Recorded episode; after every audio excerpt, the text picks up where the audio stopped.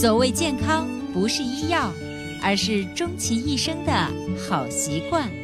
欢迎收听《二十一天养成生活好习惯》。手机前，亲爱的听众朋友，大家好！您依然收听到的是伟娜主持分享的《二十一天养成生活好习惯》的节目。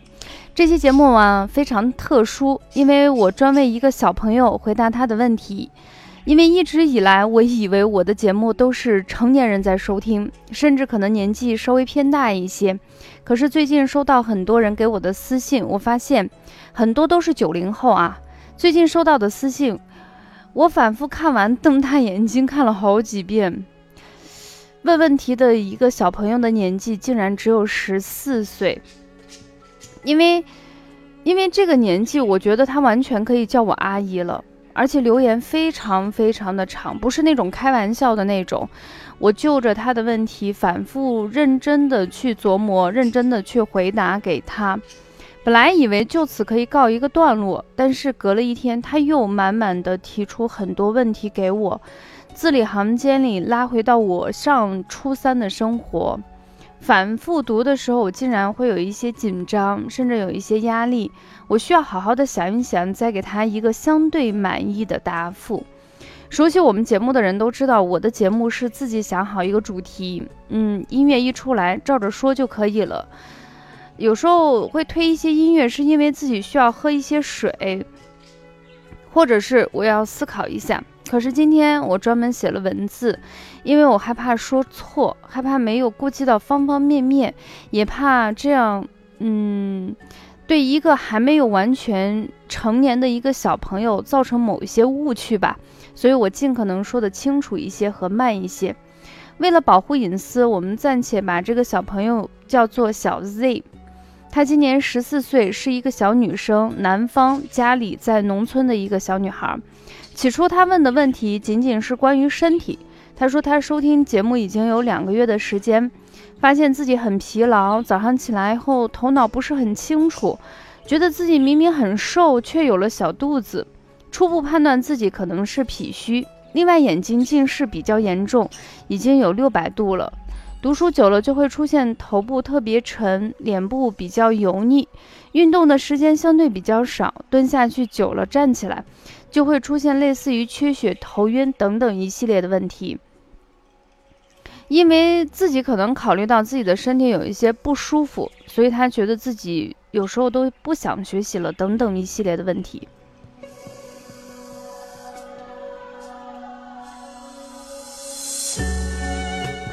那我给出的建议是以语音的形式给他。我告诉他，小朋友在这个年纪本身都有点脾虚，这时候我需要解释一下给大家。我们中医认为，女子在二七，也就十四岁；男孩子在二八、十六岁之前，我们的脾胃功能没有完全的建立起来，特别是七岁以下的小女生和八岁以前的小男生，更是明显如此。那么在这种情况，也就是先天我们的身体构造没有完全，我指的是针对我们所有所有人群中的绝大部分。那么再加上你学习的时候，肯定会出现熬夜，甚至压力大这样的情况，就会加重脾虚的症状。所以我告诉他，首先第一个你要吃温热的食物，冰的凉的最好不要吃，空调呢，即便是吹也不能过低。嗯，为什么说要吹不能过低？因为它是南方，它不是西北地区。可能处暑节气一过，天气就开始凉快了，可能不使用空调就可以。南方天气呢，相对温度比较高，湿度非常大，所以完全让人不吹空调，我觉得这个难度系数是非常高的。除此之外，我发现他的眼睛近视已经非常严重，所以我给他的建议是，学习四五十分钟就让他强迫自己站起来，闭目一下，或者是活动一下，让自己的眼睛休息。要不然，这种持续的眼压或者持续的学习，脑部会容易出现疲劳。另外呢，因为听他反复说，他自己读书久了以后头会沉、头晕，特别是蹲下蹲下去上厕所起来以后。发现头晕就是比较明显，而且出现过两次，所以我给他的建议是跟他妈妈沟通一下，必要的话去医院检查一下血压或者是血液的常规检查，害怕有可能是血压低，或者是贫血，或者是其他有可能的问题。可能我说在这里，有一些人可能就会喷我，就会觉得我特别装。啊，大家这么辛苦的打字问你，就是对你的信任。如果你还让我去医院检查这检查那，那和去医院看病有什么区别？我问你有什么意义？一天貌似非常很专业的在这里嘚嘚嘚嘚，其实和普通的诊所有什么样的关系？说实话啊，看到这样的喷子，我一般都是不理的。但是最近这段时间，我发现有几个人从第一集一直骂骂我几十集，这时候我就会回他一句。我说，既然这么让你难受啊，出门右拐再见，然后果断拉黑，因为我也是感恩感，就是敢爱敢恨的天蝎座。首先，我在这里必须给大家声明，我不是什么专家教授，甚至还有的一些听友让我拿出你是专家教授的证据，我不是专家教授，我也不是在医院上班很资深的医生大夫，我就是一个普普通通传播健康。理念，而且是最普通、最常识的那一个工作者，所以我不希望大家对我有很高的一个期望，我承受不起。那对于我自己来说，我本身是学中医的，我在讲课的时间已经有十五六年的时间。我们家里头学医的人非常多，妈妈也是一个中药技师，所以从小我是在医院长大，接触最多的可能就是病人，看到问题我们。有一个职业的一个反射区，就是我们听到对方的一个叙述或自己的感受，我们首先想到的是避免最可怕的问题有可能发生。长期的疲劳、头沉、头晕、熬夜也会造成，脾虚的人也会造成。大家都知道，脾虚时间久了，熬夜时间久了以后，可能就会出现贫血、血压低。所以，我这里给大家提出，最好去检查一下，并没有说我推卸责任，我只是想排除我最担心，或者是我觉得害怕最严重的那个可能，让彼此之间放心。那说到这里，我再说一句啊，说实话，我们的健康养生讲座《二十一天养成生活好习惯》。从二零一七年八月份一直开播，大家都非常支持这个节目，但是也有个别人会把你当做一个非常便携式的顾问，你问他问你，你答，他不怎么觉得自己吃亏，你答不答都无所谓。可是呢，如果说他问你了，你不答，或者是你回答的不够满满意，很多人都希望我只要说一个症状，你告诉我吃什么药就可以让我免去上医院、免去检查，这个是根本不可能的事情。所以这时候有一些特别难听的话就会扑面而来的砸过来。那我也谢谢你们，谢谢你们这些经常喷我的人，经常把我说来说去的人。因为像我这么一个特别小心眼儿的人啊，慢慢的，因为你们经常的戳我，经常的砸我，我的内心已经开始宽广起来。有时候我开玩笑的说，我的内心宽广的，有时候都可以容容纳一个骆驼在奔跑。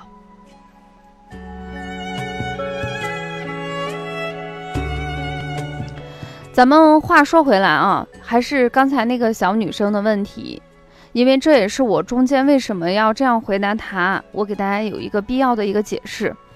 那么本来这个问题已经解决，呃，就是解答完了，然后小女孩也回复了，说谢谢老师。我认为这件事情就告一段落。结果第二天他又发来了一个非常长的问题，这次呢我就发现了一些端倪。为了避免我在转述的过程中出现的误差，我用全文转述啊，当然中间的语气词呀。我尽可能的去保留。我来读一下他给我发的这篇文字。老师你好，我想问问，因为长期熬夜导致的头脑不清楚、头痛、记忆力下降特别快、困，挺严重的这种症状，怎么样进行改善呢？每次学的就好像容易忘记，最近几天更加难受。在学校每天晚上十点钟，即使是冬天也是这样，至少早上六点起床，夏天就是五百五点半起来。但是在家里呢，说实话，我会看手机，有时候会看到晚上十二点，甚至因为补作业补到凌晨一点多。我真的发现错得很离谱，嗯，导致现在很后悔。而现在两个月基本上都是晚上十一点到十二点钟睡觉。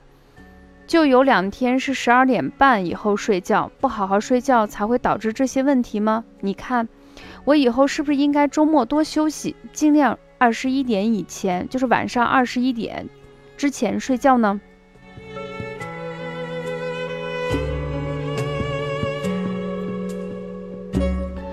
这是这个女孩，就是几乎我没有改一个字的去把她的原文贴出来。我仔细的阅读了她的文字，说实话不下五遍。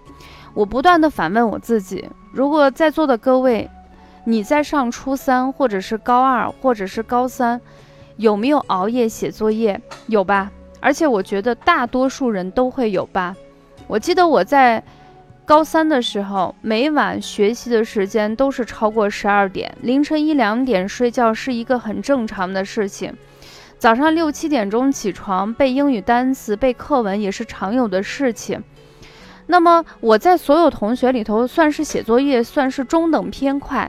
如果是这样的情况，我们到底是按照养生老师说的，最好晚上九点之前睡觉呢，还是为了学习，或者再更扩充一点说？为了工作熬夜呢？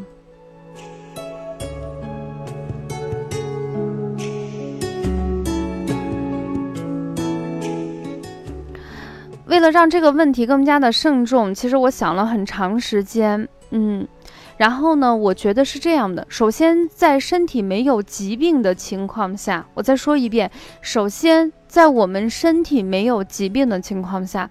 那这个没有疾病，就是不是我自己觉得有没有？那你最好客观的话，到医院做一个体检。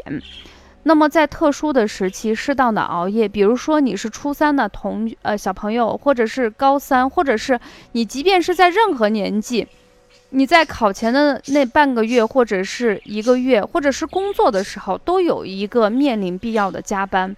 首先第一个，不是一熬夜。就会导致我们身体出现非常严重的后果，当然更不能以此为理由拒绝学习或者是工作。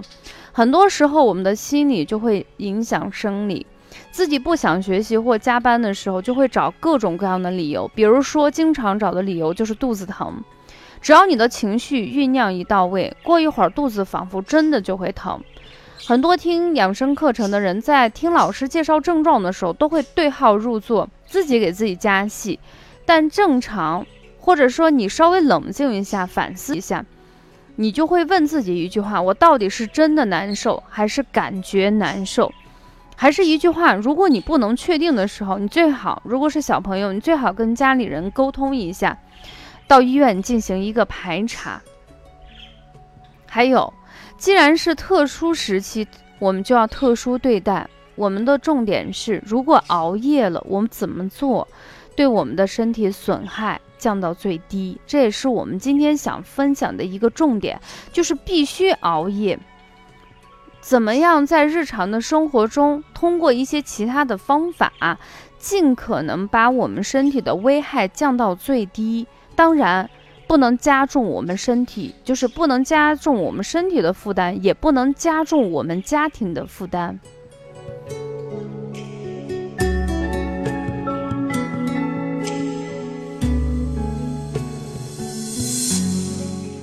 那么，我们今天的主角是针对一些学生的，也就是我们今天的主角是因为一个十四岁的小朋友问的一个问题，所以我今天不针对一些成年人，我针对的是。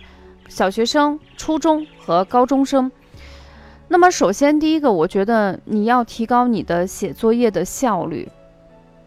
提高写作业的效率的前提就是上课认真听讲，把学习的内容反复的消化吸收。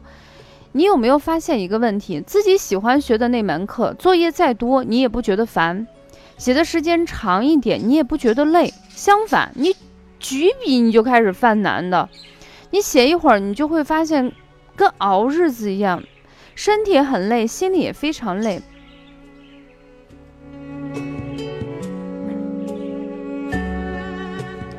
那么，如果说有的人说我已经进入了初三，或者是高二、高三，我的学习成绩已经出现了非常严重的问题，我的底子已经很薄很薄了。在这时候，比如说我们常见说的知识漏洞特别多，那我个人的建议就是抓基础知识，这是重中之重。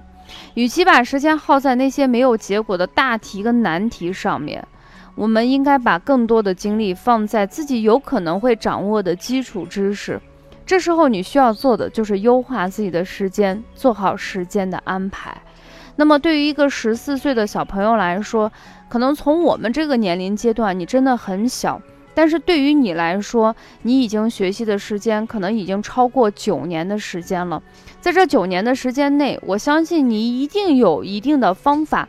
把我所有学习的科目进行一个优化，哪些是我擅长的，哪些是我不擅长的，不擅长的哪些我有可能会掌握，有一些呢，可能我再努力也不能掌握，我就可以适当的选择放弃它，回过头去找那些最基本的知识，这样的话，我们就可以把每天的时间更加合理的利用起来，然后让我们的工作啊，让我们的学习的效率更高，这样的话就。就不会使我们每一天晚上就是学习已经让我们身体很累了，然后同时让我的心里非常非常的煎熬，因为通过他的文字，其实我更多的感受到的是那种心理的煎熬。那么首先第一个在学习方面，我们要优化学习，让我们的心理适当的解放起来。第二个呢，就是我给出的建议，就是不要把时间浪费在其他的上面，比如刷手机。持续发呆，无所事事的磨时间，把自己的精力都熬得快干了再去学习。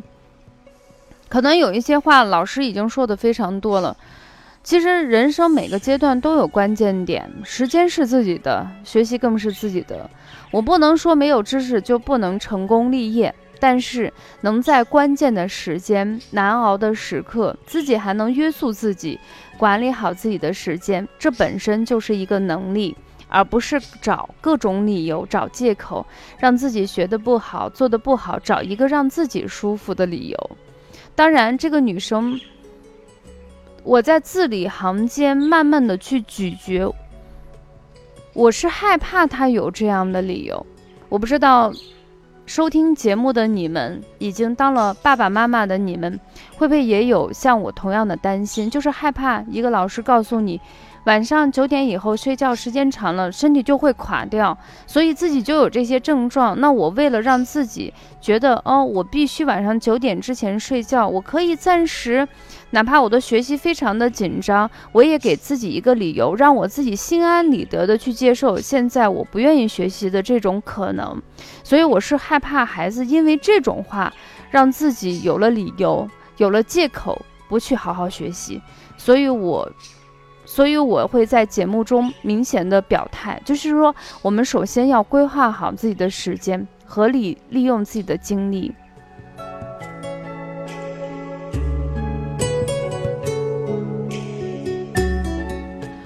好了，我也希望这个小朋友听完节目以后，我不知道我的解读，嗯，是不是。戳中了他曾经内心里头的一些想法，或者是他即便没有这样的想法，我也希望作为一个家长的我，给他一些客观的理由，然后给这个孩子一个鼓励，因为我觉得这个孩子非常棒，他有问题的时候，他知道要寻求别人去帮助他，我觉得你非常棒，非常的替你点赞。那现在呢，伟娜老师现在给你加油，每个同学在这个阶段都很辛苦，都很累，我们这时候。要相信自己，要相信自己能够很好的去度过这个特殊的时期，因为我也是从那个时候走过来的。那么第二个呢，就是给我们收听节目的一些父母，我想对你们说的是，在我们力所能及的条件之内，给自己的孩子多一些支持。如果讲不了大道理，就听孩子发发牢骚。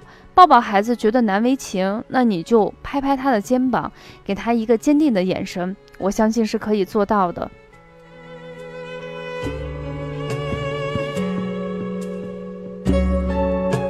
下来呢，就是给孩子加强营养。这时候的孩子呢，耗能是非常多。不仅要学习，还要长身体。那女生可能会出现生理期，也会出现一些情绪起伏比较大，有时候会叛逆，有时候会敏感，这都是非常正常的事情。保持个人的卫生，勤换内衣内裤，不要吃冰的凉的东西，不要冻凉水保暖。如果这些东西你父母没有告诉你，你不要怪他们，也许他们不一定自己知道。你现在知道了，你注意了就可以。下来我们说说加强影响。其实我们的健康养生不见得是要吃很贵的营养液、营养补品，平时的饮食注意一下，完全是可以的。那如果说对于一些初中的孩子、高中的孩子，晚上需要熬夜，那么我们在晚上的时候可以适当的加餐。首先来，我们说一下吃饭。对于我们一些初中的孩子、小学生的孩子、高中的孩子来说，首先第一个要做到的就是要好好吃饭。吃的是什么饭？就是粮食，米饭、面条、粥、馒头都是最基本而且是最重要的食物。《黄帝内经》中介绍，五谷为养，吃饭才能长精神。这时候就不要为了身材结实，或者是故意吃不好，当然也不能使劲吃。现在有一些小同学啊，小朋友在小学期间呢，体重都已经超标了。那么很多人都有吃的糖果、吃垃圾食品、喝碳酸饮料比较多。那最好把这些东西全部戒掉，吃饭吃时令的蔬菜水果，这些呢是最基本的，也是最有营养的，而且价格也不贵。除此之外呢，我们推荐几个在生活中适当的一个加餐。首先，第一个就是鸡蛋，鸡蛋是人类最好的营养来源之一，里头含有大量的维生素、矿物质以及高生物价能的蛋白质。对人而言，鸡蛋的蛋白品质最佳，仅次于母乳。蛋黄里头有丰富的卵磷脂、固固醇类。蛋黄素以及钙、磷、铁、维生素 A、维生素 D 和 B 族维生素。